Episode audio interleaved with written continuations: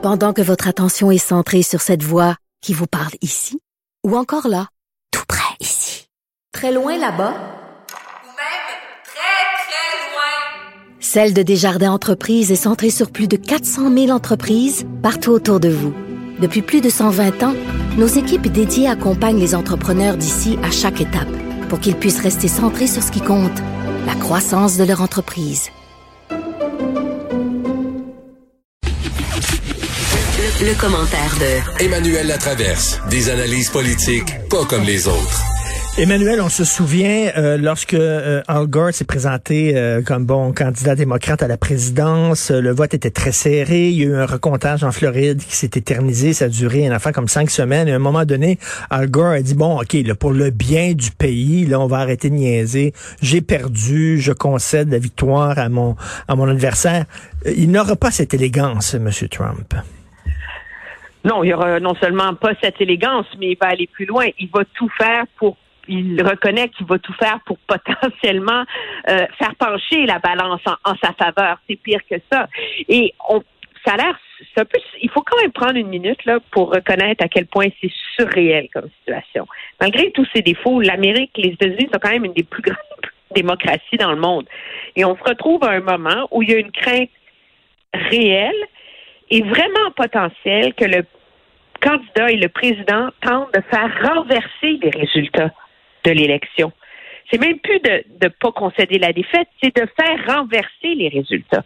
Hmm. Et ça, euh, pourquoi? Ben, entre autres, à cause du vote par la poste. On le sait, ils tissent la toile depuis des mois là, pour convaincre la moitié de l'électorat américain que c'est un, un fouillis de fraude potentielle pour leur voler leur droit de vote, même s'il y a, même s'il y a aucune démonstration que ce n'est le cas. Mais c'est pire que ça. L'enjeu, c'est qu'à cause des problèmes avec la poste aux États-Unis, euh, il y a euh, plusieurs États ont permettent que des bulletins de vote qui arrivent après 20 heures ce soir puissent être comptés pourvu qu'il y ait le timbre poste dessus en date d'aujourd'hui. C'est le cas, entre autres, en Pennsylvanie, c'est le cas en Ohio, au Wisconsin, dans plein d'États. Et euh, déjà, depuis le début de la campagne, les, les avocats et les et les stratèges républicains ont mené plus de 40 litiges devant les tribunaux, euh, des appels en cours fédéral, en cour suprême pour avoir des injonctions pour empêcher que les votes soient comptés au-delà du 3 novembre. Et euh, M. Trump a clairement indiqué que euh, il va entamer des démarches dès demain Hmm. Pour euh, bloquer le comptage de ces votes-là. Et ce qui est inquiétant, c'est que si la Cour suprême des États-Unis a refusé d'accorder une injonction pour empêcher qu'on les compte d'avance, la Cour suprême n'a pas exclu d'entendre le fond de la cause. Et donc, la porte est encore ouverte. Et qu'est-ce qui change à partir de maintenant? C'est que jusqu'ici, la Cour suprême était séparée 4-4, essentiellement sur ces enjeux-là. Mais là, il y a Amy Cody Barrett, la nouvelle juge de Donald Trump, euh, qui pourrait faire pencher la balance. Mais là, donc, lui, le, le, le, le- jeu démocratique, euh, il, il est pour lorsque ça va dans son sens à lui. Si ça va pas dans son sens à lui, la démocratie, elle est viciée. C'est ça, Mais là? c'est pire que ça, c'est de voir à quel point dans la dernière pendant ce cycle électoral, euh, non seulement lui, mais le Parti républicain ont été complices et acteurs actifs pour euh, limiter le droit de vote des Américains. Euh, tout particulièrement dans les dans les régions où il y a le plus de cas de COVID, où les gens sont le plus vulnérables, mettre des normes complètement hallucinantes sur le fait que ça prend un témoin sur ton bulletin de vote postal, s'il y a le moindre petite différence dans ta signature sur ton bulletin de vote pour qu'il soit rejeté, euh, imposer que tu envoies une photocopie de ton permis de conduire ou de ta carte d'identité, alors qu'on sait que dans les quartiers plus pauvres, plus défavorisés, plus noirs, plus latinos, qui favorisent les démocrates, les gens n'ont pas accès à une photocopieuse, là. Hum, On s'entend? hum. Et donc, euh, c'est vraiment, c'est comme un, un, un effort, mais systématique pour miner la valeur du droit de vote. Et c'est ça qu'il y a de, de tragique pour les États-Unis parce que, que si Trump gagne vraiment légitimement ce soir, il y a la moitié de l'Amérique qui va penser qu'il a fini par le voler à cause de ses tactiques pour limiter le droit de vote. Et s'il perd, mais tous ses partisans vont croire que ils se sont fait voler l'élection. Ben oui, ben Donc, oui. quand le vote a plus sa valeur et qu'il n'est plus reconnu par les perdants, ben, tu viens là, de donner un coup de massue énorme dans les fondements de la démocratie. Là. Est-ce qu'il va avoir une prise de conscience de la, part du Parti républicain en disant on a créé littéralement un monstre. On a, fait un pacte avec le diable euh, en disant on va se fermer les yeux, on va se boucher le nez, euh, on va le prendre comme candidat parce qu'il va nous euh, ouvrir les portes de la Maison Blanche. Mais ils ont créé un Frankenstein. là. Oui, euh, ce qui va avoir une prise de conscience, c'est la grande question, je pense, et c'est loin d'être clair qu'elle va arriver. Pourquoi? Parce que, bon, on parle beaucoup, beaucoup, beaucoup, beaucoup de la course à la présidence. C'est ce qui est, c'est le, bout le plus spectaculaire de l'équation du vote de ce soir. Mais la réalité, c'est que euh, les Américains votent à la Chambre des représentants. On s'attend à ce que les démocrates gagnent et obtiennent la majorité. Ils votent au Sénat aussi. Et les courses sont tellement serrées au Sénat que oui, les démocrates ont une chance de reprendre la majorité au Sénat, mais s'ils ne réussissent pas, on va, on, on- y a un risque qu'on se retrouve avec un président démocrate, mais qui ne peut rien faire parce que le Sénat va tout bloquer. Et on l'a vu jusqu'ici, on est en pandémie. Euh, L'aide financière pour les gens tou- touchés par la pandémie vient à échéance le 31 décembre aux États-Unis. Et euh, le Sénat et Mitch McConnell, le leader euh, républicain au Sénat, ont tout fait pour empêcher que le Sénat adopte un nouveau plan d'aide. Pourquoi? Ben parce que pourquoi se donner la peine d'aider les gens? On ne sait jamais. Si, si Biden gagne puis que nous, on a encore la majorité, ben c'est parfait. On va pouvoir lui mettre des bâtons dans les roues Mm. puis détruire sa présidence dès le début. Alors, si les, Amé- si les républicains gardent le contrôle du Sénat, et j'irai plus loin, s'ils gardent le contrôle de plusieurs législatures dans les différents États, puisque les gens votent dans leur État aussi, euh, c'est pas évident qu'il va avoir cette, euh, cet électrochoc et cette prise de conscience pour un parti Mm. républicain qui euh, cesse d'être instrumentalisé par les causes du moment. Il faut se rappeler que tout ça a commencé avec Newt Gingrich, le Tea Party, puis là maintenant on est rendu au Ben, Trump. c'est ça, c'est ça, c'est ça. Donc, euh, les, les- les adeptes là, de la troisième voie populiste, ils ont essayé avec Ross Perot, ça n'a pas marché. Ils ont essayé avec Sarah Palin, euh, puis le Tea Party, ça a avancé un petit peu. Mais là, ils ont goûté au pouvoir. Ils ont dit, nous autres, on peut se rendre au pouvoir. Ils lâcheront pas, là. Ils lâcheront pas le morceau, là. Ben non seulement ça, mais la réalité, c'est qu'il y a une, portion importante des, du, du peuple américain. Puis je pense que c'est là que c'est plus qu'une tournure de style quand M. Biden dit que c'est l'âme de l'Amérique qui est sur le bulletin de vote ce soir.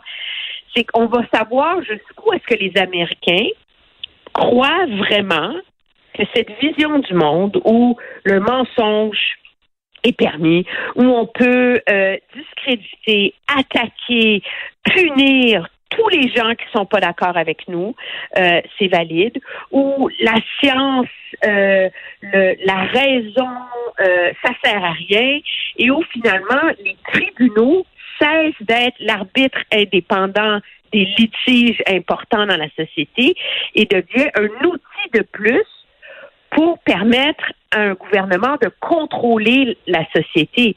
Je veux dire, ce sont vraiment tous les fondements démocratiques aux États-Unis qui sont remis en question Mais- objectivement par cette présidence-là. Et c'est- ça qui est inquiétant, c'est de voir qu'il y a tellement d'Américains pour qui, mais ça semble pas être grave, Et même, c'est même pas aux États-Unis seulement, là. Tu sais, on le voit, là, avec la gang, tu sais, la gang de Quanon, les- la gang d'anti-masques qui sont présents au Québec. Steve Bannon, qui était le conseiller principal de Trump, a fait le tour de l'Europe pour rencontrer les autres dirigeants populistes et tout ça pour essayer de faire un genre d'international euh, euh, populiste de, de, de- d'extrême droite. Euh, écoute, euh, tu, quand tu parles du triste leg de Trump, c'est pas seulement un, un triste leg euh, à son pays, c'est un triste, un triste au, monde entier quasiment.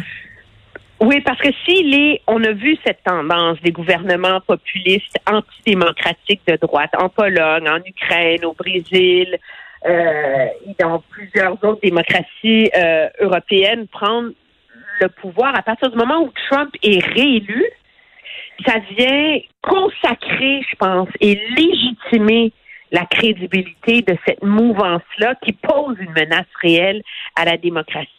Euh, faut voir ce qui se passe en, en Hongrie. Là, si on veut voir Ben où oui. risque d'être l'Amérique dans quatre ou cinq ans, où il y a plus de liberté de presse, où on fait fermer des universités. Euh, et donc, euh, euh, c'est assez, euh, c'est assez inquiétant. Puis ça va avoir un impact sur le Canada. Au-delà des, des des relations, euh, on voit beaucoup nos rapports avec les Américains en ce moment sous l'angle des relations commerciales, où là, Mais- on s'embarque s'il est réélu dans quatre ans de chaos, on s'entend, parce qu'il sera plus limité par tu sais, la raison là, le- de se faire élire et le besoin d'avoir un nouvel accord sur l'ALENA. Là, il va avoir carte Mhm. blanche, mais ça va avoir un impact sur la sécurité du Canada. Ça va avoir un impact sur notre politique, sur nos politiques d'immigration. Qu'est-ce qu'on va faire avec la frontière? Ça va, ce sont des problèmes importants qui vont se poser euh, à, à très court terme, mais surtout à moyen terme pour le peuple, pour le Canada. Il, est- il a décomplexé des gens qui étaient, comme tu dis, qui se méfi- méfiaient des autorités, de l'élite, qui qui croient pas à la science, etc. Ces gens-là existaient, ce mouvement-là existait, il était souterrain. Parce que ces gens-là avaient quand même un peu honte. Lui, il a dit, sortez du garde-robe, soyez fiers, euh, présentez-vous, manifestez, euh, soyez présents. Donc, il a décomplexé les, les coucous. Il il a décomplexé les coucous, euh, très certainement, mais il les a surtout instrumentalisés, je pense. Euh, parce que euh, il a su tirer profit de l'échec par ailleurs des élites qui, aux États-Unis, ont, ont- sont devenus complètement déconnectés de la réalité euh, des Américains qui vivent, tu sais, dans les, les inégalités sociales sont énormes, la proportion de la population qui est comme abandonnée par le système est très grande, puis veut, veut pas, les élites politiques les ont oubliés.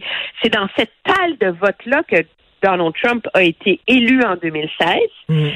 C'est dans cette talle de vote-là qu'il compte être réélu, réélu ce soir parce que il y a quand même encore des millions d'Américains qui restent, qui n'ont pas l'habitude de voter et qui peuvent potentiellement sortir.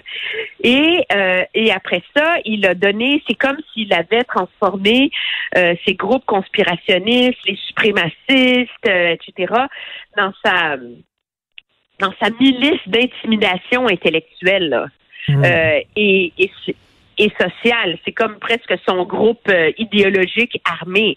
Et c'est ça qui est particulièrement Et- euh, inquiétant. Et en terminant, là, parlant d'armée, est-ce que tu penses qu'il y, a- y y une gang de bozos qui vont se mettre à tirer dans la rue si euh, leur idole euh, gagne pas? Ben, en tout cas, il y a beaucoup d'Américains qui craignent. Pour preuve, euh, le centre-ville de Manhattan euh, est complètement barricadé comme s'il y, avait un ouragan de force 5 qui s'apprêtait à déferler sur la ville. Même chose à Washington. Euh, et je te donne un exemple. En Pennsylvanie, le directeur des élections a été obligé d'aller devant un tribunal pour obtenir une injonction pour empêcher des gens armés de AR-15, des armes d'assaut, de se promener dans la file des électeurs qui voulaient voter pour leur demander des, leur carte d'identité. Et au Michigan, la gouverneure a pas réussi à faire interdire que des gens avec des armes d'assaut rentrent dans les, dans les bureaux de vote. Donc, l'Amérique vote alors que les gens se font carrément intimider par des gens armés. C'est, assez, c'est pas pour être dramatique, mais c'est assez affolant. C'est assez affolant. D'ailleurs, la toune de l'année à la disque, hein, l'Amérique pleure des cowboys fringants, ça, ça, ça serait, ça va être le thème peut-être de ce soir. Merci beaucoup et bonne soirée éle- électorale, Emmanuel Latraverse. Salut. Au revoir.